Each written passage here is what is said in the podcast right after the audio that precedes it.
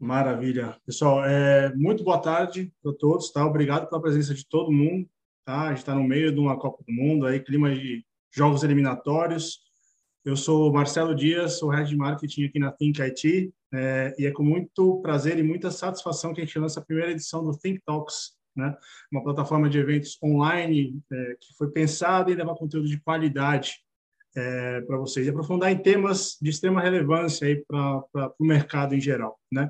E antes de apresentar quem está com a gente aqui como palestrante, né, tenho alguns recados muito importantes para vocês, tá? Esse webinar vai ser gravado, ele vai ser disponibilizado na íntegra em todos os nossos canais de comunicação, como por exemplo LinkedIn, YouTube e demais canais que nós temos, tá? E aproveitar o ensejo que eu acabei de falar de redes sociais e pedir para vocês seguirem a gente na, nos nossos canais de comunicação, no LinkedIn, a gente vai postar conteúdo com certa frequência aí para vocês interagirem com a gente, né, daqui para frente, né? É, aproveito também para fazer uma espécie de enquete, acho que quando vocês acessaram o Zoom, apareceu uma enquetezinha lá, né, é, falando de quem tem cloud, quem tem quem usa cloud em produção com múltiplos workloads, né? É, quem não conseguiu, quem não por acaso não respondeu essa enquete, eu pedi que faça aqui pelo pelo Q&A, tá?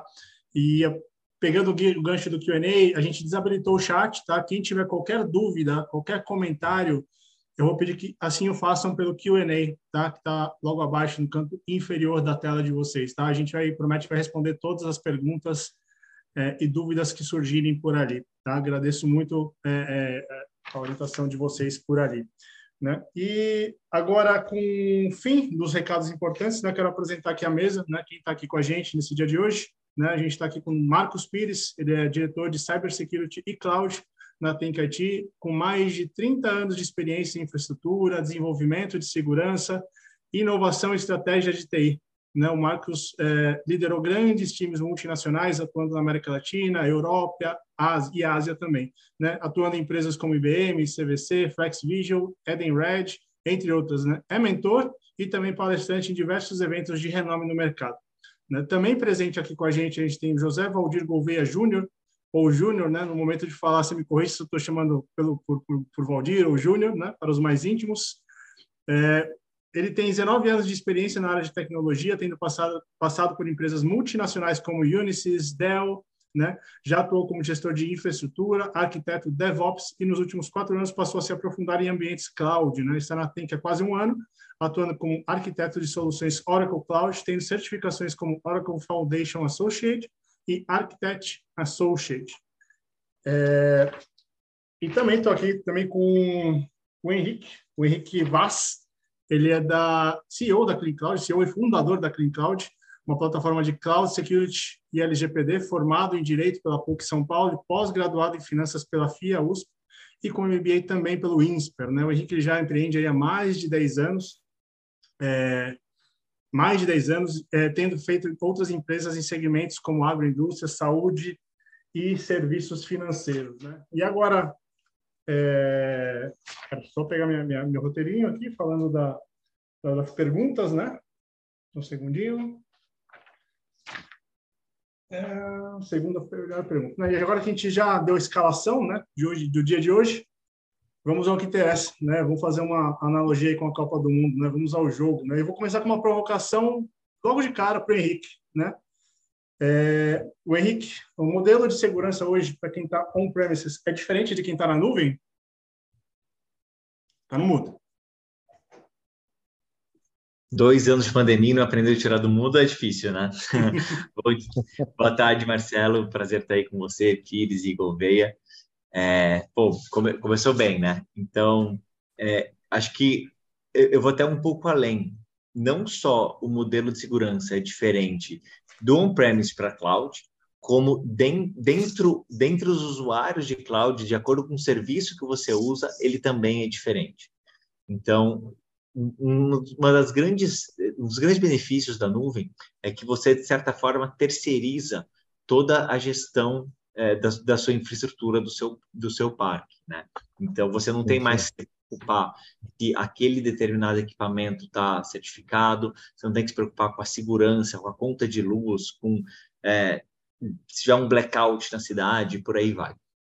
Por outro lado, você precisa se atentar a outras coisas. Né? Dentre as principais é a questão de gerenciamento de acessos, de é, encriptação de dados, tudo está relacionado ao seu negócio. E isso gera uma mudança de mindset que é muito relevante. Né? A pessoa de segurança no passado era às vezes conhecida como Dr. No. Né? Então, se todos queriam levar, ele falava não, não, aqui não. E ele tinha um controle muito grande sobre aquilo. Só que hoje em cloud você não tem esse controle, que você vai ter dezenas ou centenas de DevOps, de pessoas que podem subir e descer, é, criar novos recursos na nuvem a todo momento. O que é uma necessidade no mundo de hoje, que a gente vive essa transformação digital, digitalização, é, para você manter um time engajado e trazendo inovação, inovação para os seus clientes. Então, é, não só é diferente né, a questão da responsabilidade, como que aqui não é questão de ser melhor ou pior, é simplesmente diferente. Mas a nuvem é uma realidade e, sem dúvida, traz mais vantagens do que desvantagens. E aí, quando você entra dentro da nuvem, né, uma vez que eu sou um usuário cloud, AWS, Azure, Google, qualquer que seja o provedor, aí a gente vai, vai falar do modelo de responsabilidade compartilhada e vai variar de acordo com o serviço. Se for um serviço gerenciado, ele vai ser mais caro, só que o provedor ele vai fazer mais por você. Né? Você vai ter a responsabilidade do usuário vai ser menor.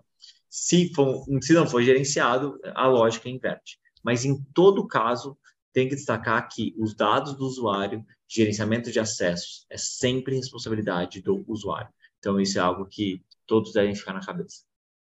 É isso aí. E compartilhando aí da ideia, eu sempre falo com os clientes que a segurança da cloud, ou seja, o camada de abstração do hardware, sistema operacional, virtualização, network, essa parte infraestrutura, a parte da cloud, ela garante isso com uma eficiência enorme, a ponto que você seleciona quantas localidades, aonde, tipo de alta disponibilidade, tipo de replicação, e aí o, o Júnior pode colaborar bastante. Porém, a segurança na cloud, que é usar as informações dentro dela, quem tem que garantir isso continua a responsabilidade do cliente da cloud ou do seu parceiro que tem que garantir essa conformidade, né? É. Não, e até assim, se, se a gente for parar para pensar, né? Quando, quando a gente está no ambiente on-premise, né, a gente tem muito mais controle, quer dizer, é, não brota nenhum serviço, né? Não brota nada novo, né? Você que, que instala, você que configura os acessos. É, agora, quando a gente está na cloud, né? É, pode ser que amanhã surja um ícone novo, que é um, é um serviço novo de banco de dados, é, e, quando, e quando eu percebo, daqui a pouco a minha equipe já está até utilizando, né? Então, é, uma vez que a gente é, é, tem, cria um, um, modelo bem definido, certamente isso acho que ajuda né, a mitigar o, o problema de segurança na cloud, né? Maravilha. É, é, deixa eu fazer uma pergunta aqui, também é uma, uma, uma espécie de provocação para vocês, tá? É, mas qual é a percepção que vocês têm, né, referente ao mercado, que ele está buscando um output, né, o um resultado de uma empresa ou de quem já tem um trabalho consolidado em cloud há muito tempo, só que se a gente for analisar, eles precisam começar com o básico, né, quando a gente fala de cloud security, né? Qual é a percepção que vocês têm sobre, sobre isso? Bom, vamos lá. É, parte, parte, dessa, eh, parte dessa jornada, né, desse processo de, de resultado esperado, boa parte dos clientes, e aí um bate-papo entre nós aqui, a gente está quase que abrindo uma cerveja no, no clima de Copa aqui para para falar de um tema tão corriqueiro, seja nos nossos clientes, e toda vez que a gente vai se deparar, que a gente começa uma conversa com os clientes, a gente percebe maturidades diferentes. E a culpa não é do cliente, a culpa muitas vezes e não é a palavra, não é nem culpa, o contexto faz o processo, né?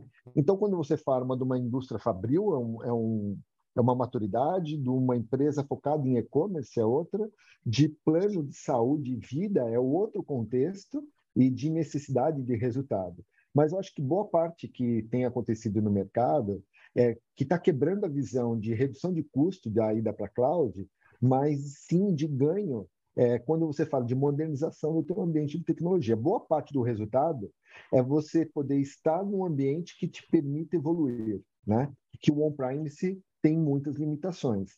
Então, na minha leitura, boa parte do bottom line é o cliente poder ter ali, com aquele investimento que ele está fazendo na movimentação para cloud, poder ter a flexibilidade de poder modernizar as suas aplicações, infraestrutura, e no final, o que a área de negócio quer é que isso seja transformado em resultado para o cliente final de cada negócio.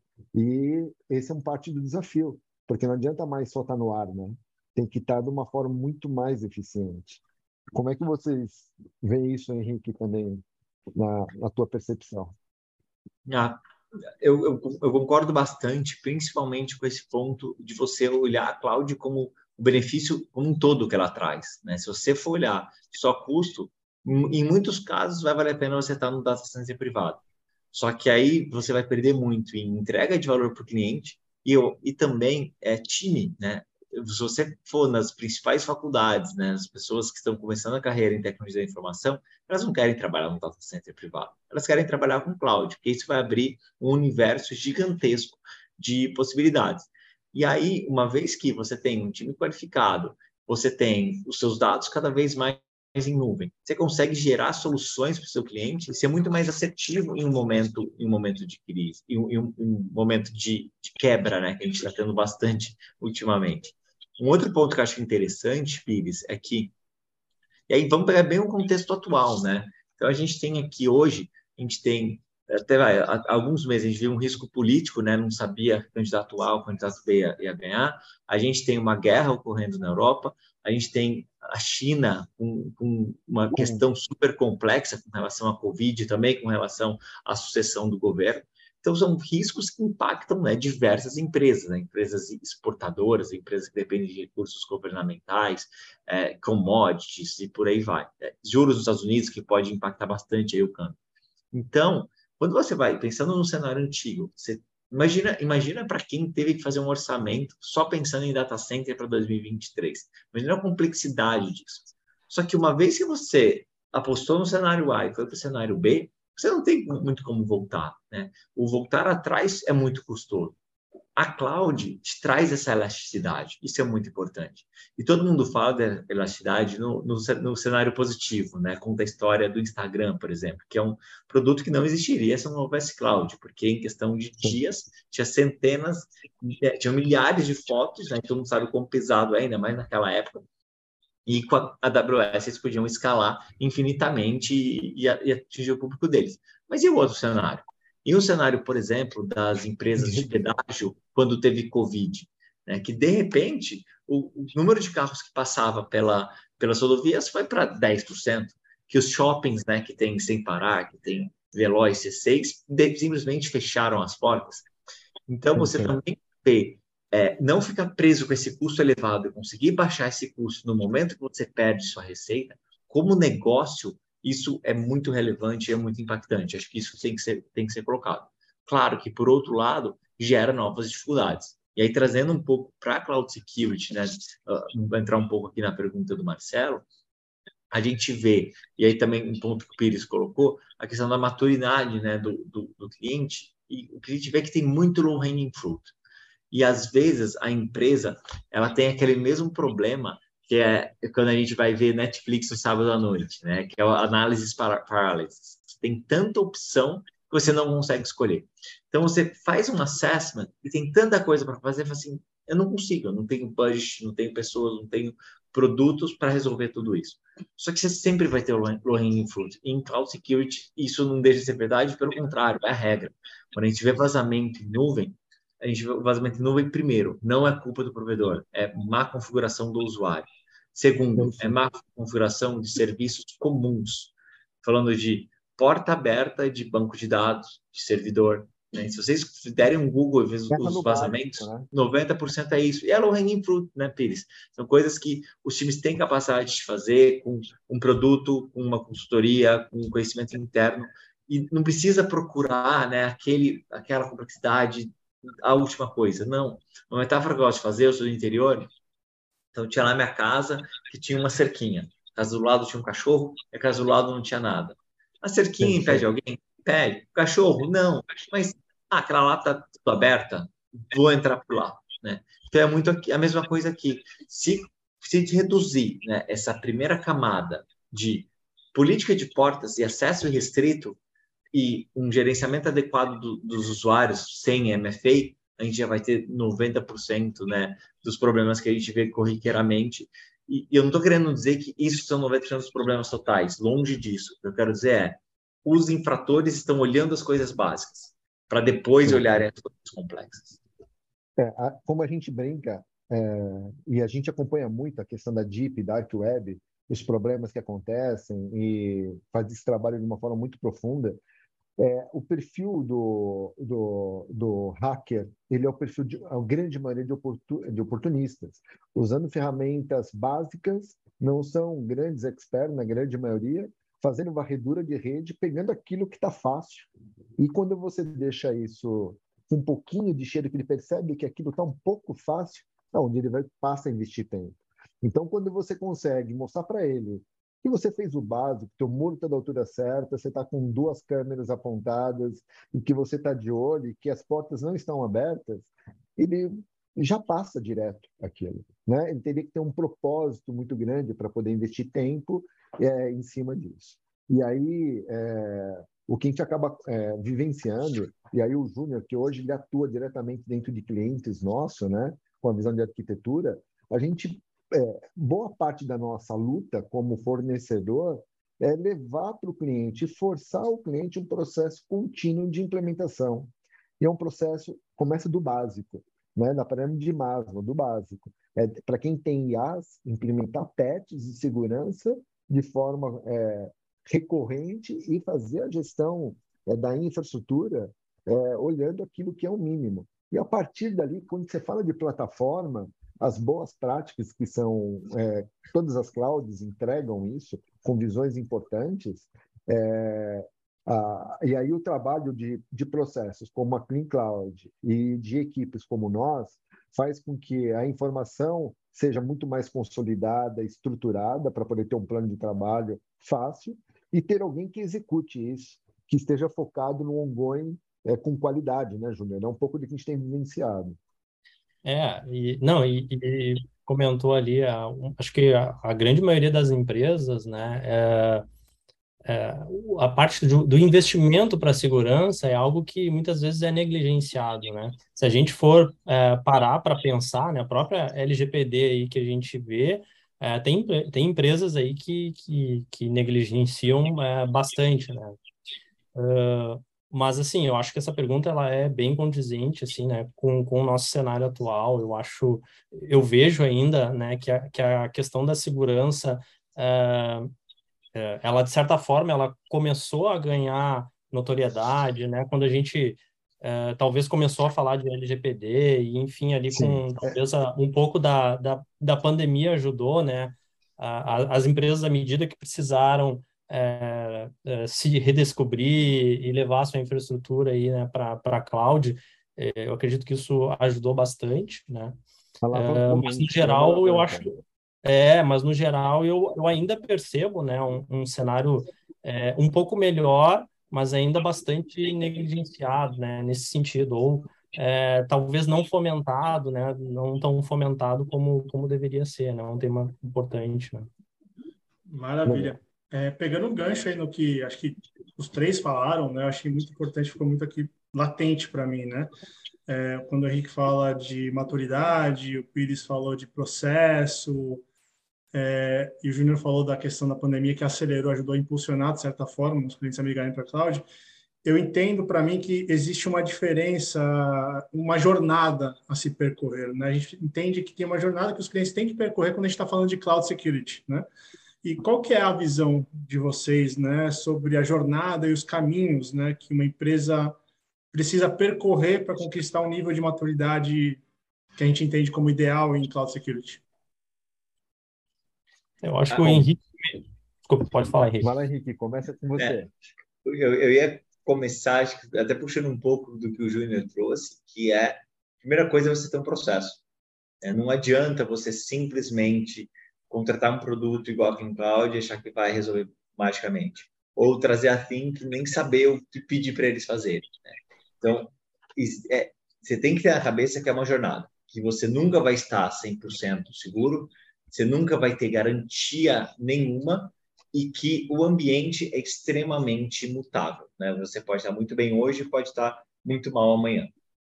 Então, é, então é colocar no processo, é, ter um objetivo claro, né? Tá bom, de onde eu quero ir, onde eu quero chegar, e aí o que eu quero fazer, é, o que eu quero fazer para chegar até lá, o que eu preciso fazer para chegar até lá. É, e aí vai ser aquele trabalho de formiguinha, né? Uma coisa que a gente vê, que a gente recomenda bastante para os clientes, é que normalmente se muito mato alto quando você bate o olho. E é o que a gente colocou atrás, né? é bom você já é, tirar esses saques oportunistas de perto. Então, no primeiro momento, fazer um investimento maior, então por um trimestre, um semestre, fazer um DIP, e depois aí é um trabalho mais de manutenção, melhoria contínua, aí você atingir a maturidade, que é você tirar uma certificação, um, seja PCI, NIST, alguma, alguma regulação, algo nesse sentido. Mas isso é o que a gente vê como uma boa prática. O que, que vocês têm aí diferente que isso? Não, super alinhado. Um, um, dos trabalhos que a gente costuma fazer nos clientes, a gente, falando dessa jornada, né, é, acaba sendo um pouquinho da arte da guerra, que é primeiro se conhecer bem, né? Então a gente fala para o cliente, cara, é, faça um plano de trabalho e a gente apoia, principalmente fazendo uma análise do NIST, a ISO 27000, para que a gente tenha certeza das visões dos gaps que você tem, e a ideia não é resolver todos. A ideia é, à luz do seu negócio, cruzando isso com. Porque não existe zero risco, e existe riscos aceitáveis, e existe riscos que não dão para corrigir. Talvez o custo de investimento não é possível. Isso na segurança ele é previsível. Então, quando isso é um fato, você tem que ter um seguro, você tem que ter algo vinculado àquilo que te dê um respaldo para que o teu negócio continue operando caso o pior aconteça. Mas, em grande parte, como a gente estava falando, está mato alto. Então, quando você faz uma análise do NIST, você consegue identificar com o cliente que tem uma jornada que começa com mapeamento dos seus processos, identificação dos principais pontos de risco de continuidade de negócio, quais são, de todo o seu ambiente que você tem, os três que fazem você parar, que você não fatura, que você impacta a sua visão para o mercado, que em cima disso você tem que começar uma blindagem diferenciada, né? E, e, e aí não dá para falar do tripé, a gente acaba sempre caindo no tripé, né? De processo, tecnologia e pessoas. Porque se você implementar as melhores tecnologias e as pessoas não saberem o porquê, ele vai aprovar é, requisições, não importa o que está chegando no, no mobile dela, sem saber qual é o impacto que aquilo vai trazer. E a tecnologia devia trazer para ele, ele saber que aquilo é uma responsabilidade de aprovar aquele token que está chegando para ele, né? Os golpes do WhatsApp e tantos outros acontecem por falta de informação.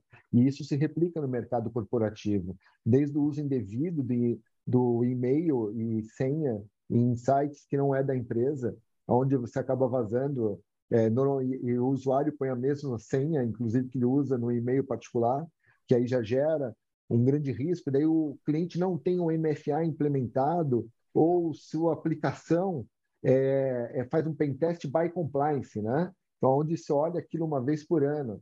E não tem problema, desde que de fato você possa assumir esse risco de fazer uma ação uma vez por ano. É de fato isso, né? É, então, esse contexto de análise de risco de conhecer suas vulnerabilidades, ter uma visão de análise de risco e ter um plano de ação de fato, ele é imprescindível. E aí, quando a gente fala de plano de ação, parte do conhecer é você ter a visão da conformidade, né? O quanto que eu estou, por exemplo, é, as clouds hoje, até era um bate-papo que eu estava tendo eu e o Júnior, as clouds hoje ela traz cada uma a sua visão de conformidade baseado no CIS, por exemplo. Mas a tradução disso para um plano de ação efetivo que te consiga fechar as principais pontas. E o segundo ponto, que é a compliance à luz do Brasil, que é LGPD e, por exemplo, um Bacen, é, não é algo que as clouds trazem. Então, plataformas de conformidade como a, como a Clean Cloud e ações específicas para você trabalhar em cima disso fazem diferença. É, eu acho que bem, bem nessa linha, né, da, da, da pergunta mesmo, né, como o próprio Henrique comentou ali anteriormente, uh, eu acho que uh, entender também quais são as suas uh, responsabilidades, né, para quem quem está é, querendo ganhar essa maturidade, entender que quando vai para a cloud, talvez as empresas elas tenham aquela visão errada de que ah, fui para a cloud, agora a segurança é com a cloud, né? Entender uh, aquela responsabilidade compartilhada, né? O que, que é sua responsabilidade, o que, que é responsabilidade é, para a cloud, e já entrando aí na parte até de, de implementação, né? A gente falou sobre aqueles cuidados básicos, né? Mas é, principalmente ali é, de configuração, é, configurações incorretas, né? Que normalmente é, são as principais fontes, né? De, de, é, de cyberataques. É, e também muitas vezes o pessoal não é tão cuidadoso ali na gestão dos acessos, né? A gente percebe que muitas vezes quando o quesito ali parte de identity, o pessoal cria dois, três grupos é, e distribui né, os usuários dentro daqueles grupos, e aí muitas vezes você tem é, usuários com privilégios é, que não deveriam, é, e aí, sei lá, se esse usuário ele é, sofre qualquer tipo de ataque na máquina dele, tem seus dados vazados, ou é vítima aí de engenharia social, isso acaba comprometendo bastante a segurança, né? Então, acho que esses são alguns pontos aí bem importantes aí, né? Para que as empresas conquistem né, um, um nível de maturidade. E aí, só colaborando um pouquinho mais, oh, Marcelo, a gente tudo que a gente define na, na, linha do tempo acaba sendo tendo que ser revisto, né? Então, o, o Cyber Kill Chain, que todo mundo conhece, que é o processo do, de invasão, onde você tem lá o reconhecimento das informações, a, a implementação da, das, da, das bombinhas, literalmente, da, das armas dentro do ambiente do cliente, toda a parte de distribuição desse risco, está muito baseado na visão de, de, de, de está muito preocupado para o cara não conseguir entrar. Ok, isso é uma parte importantíssima, mas a partir do momento que você deixa literalmente é, o ambiente em risco, você além de, eu falo que na, na vida na vida de cibersegurança você tem que ter uma visão olhando para frente, que é a visão de postura, que você está trabalhando antes da coisa acontecer, e você tem que ter uma visão olhando para dentro, porque se você trabalhar super bem na visão de postura, você mitiga absurdamente, mas você não elimina, como a gente já falou, porque tem vulnerabilidades que são associadas a códigos, a outros layers que você precisa poder trabalhar. E aí, uma vez que isso aconteça, você tem que ter um plano de resposta muito grande, rápido, que aí é onde você pega da metade da cadeia para baixo, que é o cara já entrou. E uma vez que entrou, como que eu faço para ter um plano de resposta rápida? E aí a parte do CIEM, o SOC, o Blue Team, ele acaba sendo imprescindível. Mas a ideia é que esse time nunca entre em ação. E aí a questão da postura é muito importante, né? É. E acho que um case que a gente teve bem nesse cenário, Pires, foi o case da SolarWinds, né? Que foi um ataque super bem regulado, um ataque que, para quem não, não conhece, durou dois anos. Então, basicamente, eles conseguiram infectar um computador né, e deixar lá um agente até o momento que houvesse uma entrada. E tipo, demorou dois anos para esse momento acontecer. Um patch de segurança que demorou para ser instalado, uma rede que não estava segura, enfim, não lembro qual foi o caso, mas a SolarWinds, que é o, está na cadeia de supply chain das maiores empresas do mundo, foi atacada assim, e dessa forma eles atacaram os os outros clientes deles, né? Os, os clientes da SolarWinds. E aí, voltando até aquele ponto anterior que o Pires trouxe, esse é um caso que ah, o conselho, os, os, acionistas sentaram, chamaram o diretor de informação, viram, reviram o processo, melhoraram e bola para frente. É, esse é um erro aceitável, é um erro que vai acontecer. Estavam suspeitando que foi um ataque, inclusive, de um governo, né? Então, assim, não era qualquer hacker oportunista. O que a gente não pode deixar exatamente a gente perder no atual, a gente perder naquela cultura que é fácil de corrigir, que a gente tem capacidade, tem budget de fazer. Esse é o problema que, infelizmente, a gente vê muitos colegas né, serem desligados, às vezes incorretamente, por conta de um vazamento. Exato. Assim, com produtos, com pessoas, com serviço, é, é, algo que a gente consegue mitigar. Sim. Mais, algum, mais você falar mais alguma coisa, Pires? Não, de uma forma geral, Antes de eu fazer minha próxima pergunta, né, queria estimular a nossa audiência que está aqui com a gente e, além de agradecer a presença, né, estimular as pessoas a fazerem perguntas pelo Q&A, né? Chegou uma pergunta, mas a gente responde ao final desse bate-papo aí, direcionando as perguntas, tá? É, pergunta que eu quero fazer, né? A gente falou bastante coisa, de bastante temas bem interessantes, né? A gente passaria bem bom tempo aqui para a gente é, conversar, que é um tema que rende, né? Mas eu queria perguntar para vocês, né, qual que é a diferença entre, eu pesquisei algumas siglas, né, a gente falou sobre algumas siglas, né, qual que é a diferença entre CSPM, né, Cloud Security Posture Management, e CWPP, Cloud Workload Protection Platform. E qual que é a relação, né, ou quais são as relações, acho que é a melhor pergunta, que essas siglas têm com a maturidade de segurança?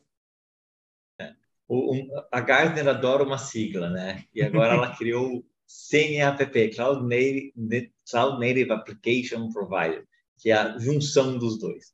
Mas toda essa sopa de letrinha, então, primeiro, né, o CSPM. O CSPM é uma categoria de produto no, ao qual o Atom Cloud está inserido que, como o nome diz, né, ele vai verificar a postura de segurança, ele vai fazer verificações para avaliar se a nuvem está de acordo com os principais frameworks e regulações do mercado. É, então, é um produto preventivo, né, que é aquilo que o Pires comentou, que vai olhar para frente, vai assegurar que é, você vai estar tá com uma postura de segurança mais elevada, vai diminuir, vai diminuir o risco de você sofrer um ataque.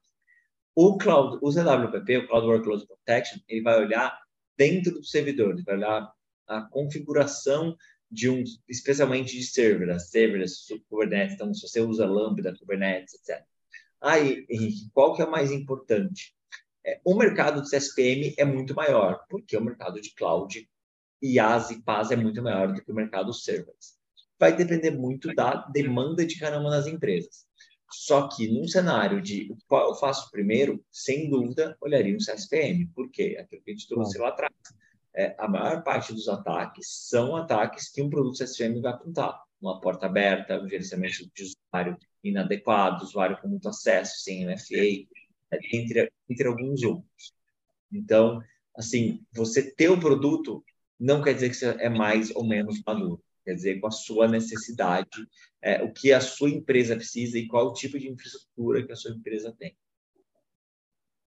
É, e colaborando com isso, é, a, a, parte de CWPP, por exemplo, é, normalmente você pode fazer ela é, com um conjunto de procedimentos e ferramentas.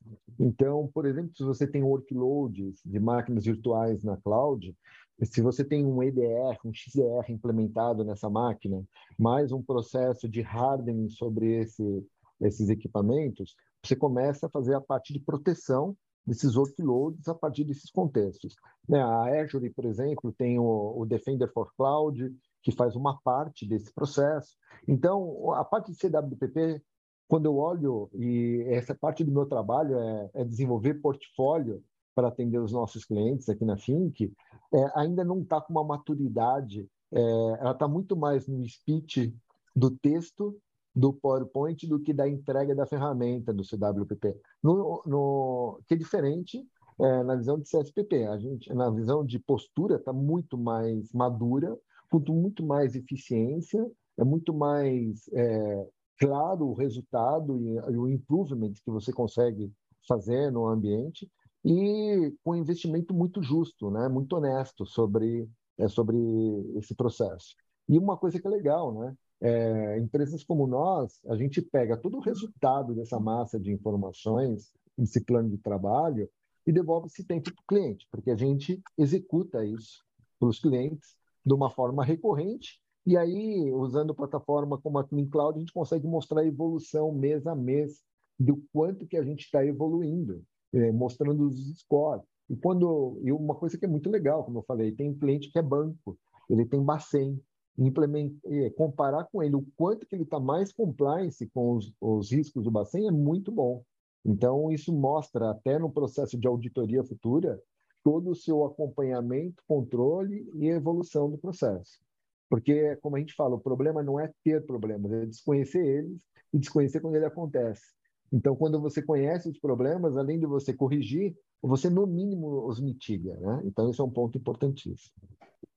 É, eu acho que até compartilhando aí, talvez, é um pouco da, da experiência aí que, que eu vejo, né? Quando a gente fala em CSPM, uh, ah, eu noto, assim, que as clouds hoje, elas já estão muito preparadas, né? Então, por exemplo, a própria Oracle, né, ela tem uh, o, Cloud Guard, né, que é uma, uma ferramenta que tem esse viés, né, de, de ajudar a melhorar a postura de segurança, né, de poder centralizar todas as informações, é, de tentar mostrar, né, onde é que é, você tem uma, um, uma possível configuração ali que não é recomendada ou que pode é, abrir brechas de segurança, né?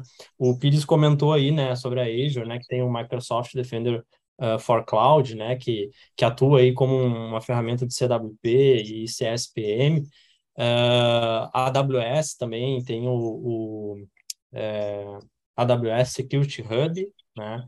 E a GCP também é, é, exatamente. E a, e a GCP também tem o Security Command Center, né? Ou seja, é, todas elas entregam, né? São ferramentas que entregam essa visibilidade centralizada. E, e, sendo bem honesto com vocês, assim, em 2000 e, 2019 ou 2020, quando a Oracle lançou o CloudGuard, que foi quando eu comecei a utilizar, eu, sinceramente, é, eu não tinha noção, né, do CSPM, né, do significado. E aí você vai usando, e aí quando você conhece, né, bah, vai, o pessoal vai falando, tá, mas o que, que é o CSPM? E aí você faz a convergência, você percebe que você já aplica um conceito né, que, que, que o mercado vem falando. Né? Então, é, enfim, só, só trazer a minha.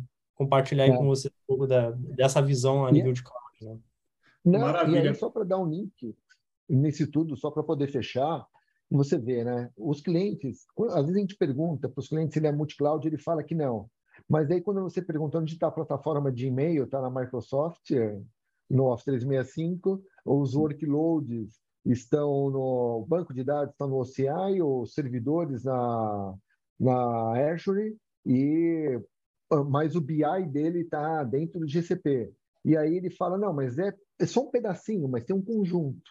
E todos se falam, se integram e trocam informações. Então, a necessidade de você poder centralizar tudo isso numa plataforma que te dê uma visão e que você consiga estruturar isso num plano de trabalho recorrente, porque isso é que nem unha. Problema, vulnerabilidade aparece todo dia, você tem que cortar, você tem que trabalhar isso de uma forma recorrente. É um, é um grande diferencial nessa, nesse trabalho que a gente se propõe a desenvolver junto com a Clean Cloud. Então, é, são ganhos importantes.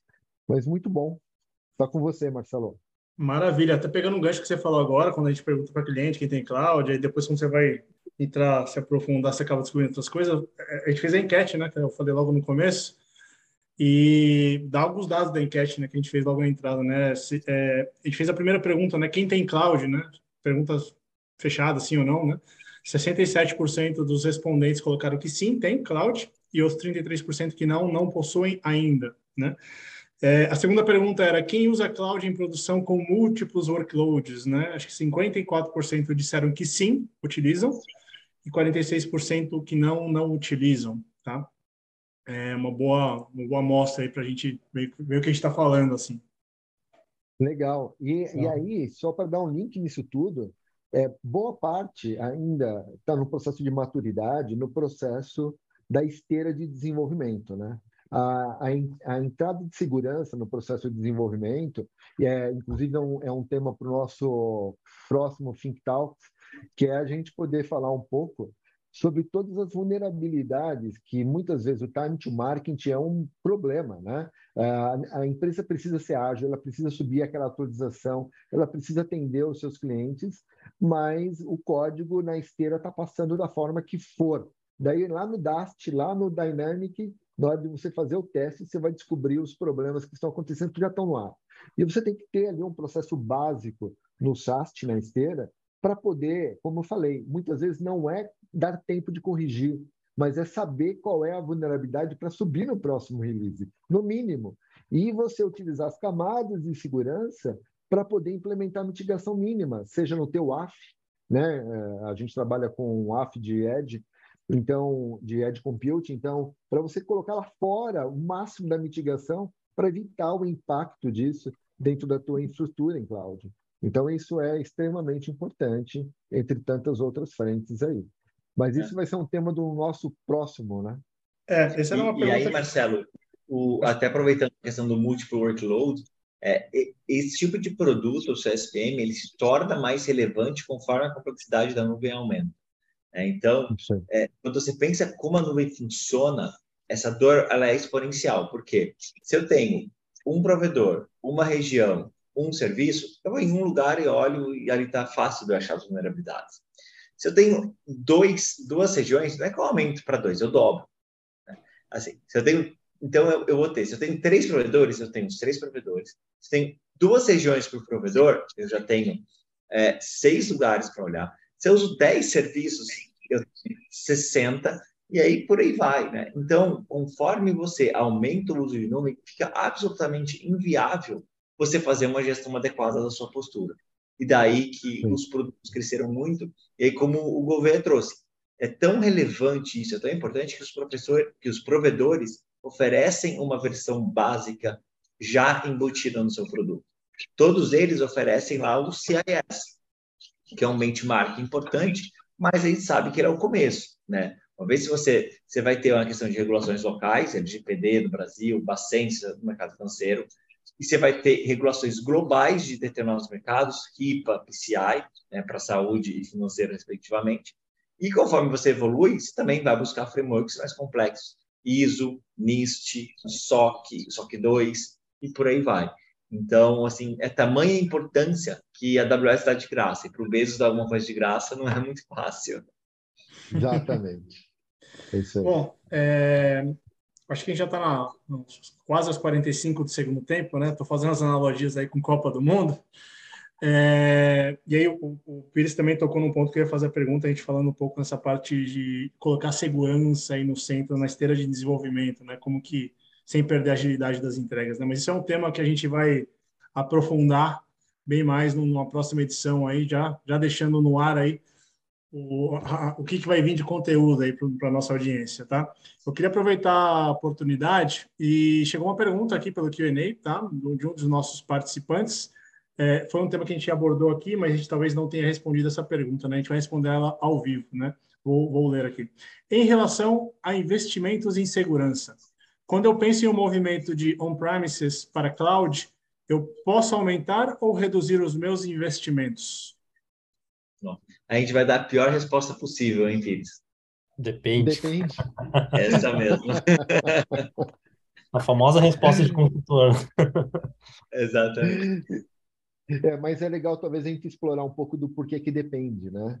É, na verdade, se você for fazer, é, quando você está no vamos fazer uma suposição aqui só para poder entender o cenário e a gente, a pessoa que fez a pergunta, a gente está aberto para depois desse áudio aqui entrar em contato e bater um papo com você. Mas uma forma simples é, se você é uma fábrica de uma única localidade que está tudo dentro de um único data center seu dentro da fábrica, levar você para a nuvem, onde teu processo começa e termina dentro da fábrica, com certeza você vai ter que investir mais na nuvem, porque provavelmente você não investia quase nada no ambiente onde você o limite literalmente físico e local é muito é, é, é muito mais delimitado, mais claro, evidente, aonde a tua preocupação é muito mais no usuário interno que está sendo utilizando do teu sistema de, de, de RP ou MRP, enfim, que está ali dentro. Porém, se você é uma empresa que vai fazer um, um mesmo cenário, onde você vai se abrir para um projeto de e-commerce, onde você vai criar uma cadeia de suprimentos maiores, onde você vai expandir a sua operação, ir para a cloud, com certeza, além de permitir tudo isso, vai fazer você gastar menos do que investir tudo isso no on-premise para entregar a mesma coisa. É muito provável, é extremamente mais claro. E aí depende, a gente precisa entender os cenários. Isso é parte do trabalho de consultoria que a Fink faz e que pode ajudar cada cliente. A gente faz trabalho de advisor, né, de analisar e muitas vezes falar, olha, eu não levaria tudo. É, você ainda tem um custo financeiro, investimento já feito em equipamentos, que se você não tem uma estratégia que justifique é, a, a, a visão de levar para poder modernizar, Vamos levar aquilo que é essencial, que faz a diferença. E aí, enfim, o trabalho da jornada, do processo de maturidade, e à medida que você vai terminando a depreciação dos seus equipamentos, você vai fazendo essa migração. Então, esse contexto todo faz lógica. Né? Às vezes, o modelo híbrido, dentro de um tempo, ele faz, ele se explica. Né? Então, é importante avaliar cada cenário. Eu acho que, para complementar aqui, é, a gente tem que tomar muito cuidado nessa conta, a gente tem que comparar laranja com laranja. O que eu quero dizer? Se você pegar só o custo do servidor on-premise para cloud, sempre cloud vai ser mais caro. Mas o custo do servidor impacta em outras coisas. Você vai estar usando um espaço da sua fábrica. Então, é um aluguel, né? é um custo ali de metros quadrados. Você vai ter um colaborador que vai ter que estar ali. Você vai ter uma questão de energia, é, ter um gasto de energia. Aí você vai ter que ter na sua fábrica um gerador, porque se você tiver um problema de energia, ele tem que funcionar. Aí você vai ter que ter um, um, um, um disaster recovery, um backup em outra região, outra localidade. Aí você fala assim, ah, Henrique, mas eu não tenho. Tudo bem. Mas então vamos considerar que na cloud você tem essa possibilidade. Então isso tem um valor intangível. Né? Então, primeiro, então mais cuidado. Segundo ponto, que é também uma regra fácil, é o seu negócio tem sazonalidade. Ele deu um ótimo exemplo que é e-commerce. Quem trabalha com e-commerce sabe que as vendas sábado são muito mais baixas. E você tem picos ao longo do ano. Se você tem um data center, você tem que ter um data center para aguentar o seu pico. Seja dia dos pais, dia das mães, dia das crianças, Natal, Black Friday, o que quer que seja. A nuvem é elástico. É elástico tanto no dia, né? Então, durante a noite, você vai ter zero servidores. Um exemplo legal, você pega um, iFood. Alguém está com o iFood aberto agora? Não. Provavelmente hoje à noite ou no fim de semana, em algum momento da semana vai abrir. Então, você não precisa ter mil servidores 24 por 7. Você vai ter naqueles picos né, de duas, três horas no almoço, no jantar, o que quer que seja. Então, se o seu negócio tem alguma sazonalidade, seja ela diária, semanal ou anual, a nuvem muito provavelmente vai ser mais barata. E aí, terceiro ponto também, para você não, não, não fazer uma comparação errada, é toda essa inovação. O que mais você vai trazer de valor para o seu cliente? É você deixar de sua infraestrutura ser um custo e se tornar estratégia na sua transformação digital. É, e, e aí, reforçando que a pergunta foi sobre o tema de segurança, use os produtos e tudo que você usa de segurança na nuvem, ele acompanha a subida e a descida, que é diferente do modelo on-cloud, que você vai ter que investir em segurança pelo pico também, não só pelo workload do processamento, mas pelo volume de licenciamento. Então, é, quando você implementa, por exemplo, uma plataforma de CIEM, de gestão de todos os eventos que estão acontecendo em correlação, ele vai acompanhar o pico e a queda. Então, é, o investimento que você faz em segurança, de criptografia, de storage, de tudo isso que acompanha, os canais de segurança, throughput de rede criptografado, anti-DDoS, UAF, tudo isso ele vai acompanhar os picos e reduções. Então, eu posso falar que a palavra, se você vai gastar menos, eu não posso te confirmar, porque tem muito depende. Mas eu posso te confirmar que ele vai acompanhar o seu negócio com muito mais fluidez, isso eu tenho certeza. Né? Então, tanto na subida quanto na descida. Perfeito, é perfeito. É... Pessoal, quero aqui agradecer. A gente chegou meio que no, no final, assim, uma, uma conversa bem, bem rica né? Acho que do, de todo, todo, todo mundo que participou aqui com a gente. É, antes de finalizar aqui nosso webinar, nosso Think Talks, eu queria dar alguns recadinhos finais, tá? É, sigam a gente aqui nas redes sociais, na nossa página no LinkedIn. Nós vamos disponibilizar esse conteúdo desse webinar na íntegra, né, por esses canais, né? Vamos mandar também um e-mail de agradecimento a todos que estiveram participando aqui com a gente, né? A audiência que permaneceu estável, acompanhando a gente até o final. É, e quero encerrar aqui, né? A gente vai mandar um NPS assim que vocês deslogarem do, do Zoom, vocês vão receber, vai aparecer uma pesquisa, deve aparecer uma pesquisa NPS, né? Para vocês avaliarem a qualidade né, do conteúdo, né? Sugerirem temas também para a gente colocar, falar por aqui, tá? Então peço que encarecidamente que respondam, tá? E aí a minha última pergunta, né? Agradecendo a presença do Henrique, né? Do Pires, do Júnior, é, palpite para amanhã. Quanto o Brasil vai ganhar? Não estou nem cogitando derrota, tá? Boa pergunta, hein, cara? E aí, Henrique, o que você acha? Eu estou na dúvida que eu falo, porque tem um bolão aqui e o pessoal do time deve estar deve me entregar, porque estou indo bem. Mas, ó, eu acho que dá Brasil, acho que dá Brasil 2 a 0 E aí, Júnior? Eu, eu, é, eu, eu, eu, acho que eu vou mais ou menos na, na linha ali do, do Henrique, ali, eu, eu jogo ali no 2 a 1 com, com vitória do Brasil aí. Ó, eu vou ser mais otimista no volume de gols, mas eu acho que o Brasil só reage quando toma um gol. Então, acho que vai ser 3 a 1 tá? Bom, Vamos eu acompanhar. Sou, Eu, eu já, eu já para falar o meu, eu sou daquela da frase que eu não quero saber quem está na frente, quero saber quem vai atropelar e vai ganhar de 3 a 0. É a minha palpite. boa, boa, boa. Gente, é, mais uma vez, obrigado pela participação, pela presença aí do, dos nossos palestrantes que abrilhantaram o nosso evento. Fiquem ligados nos nossos canais. Vou encerrar aqui a gravação. Agradeço a todos e encerrando o webinar. Muito obrigado.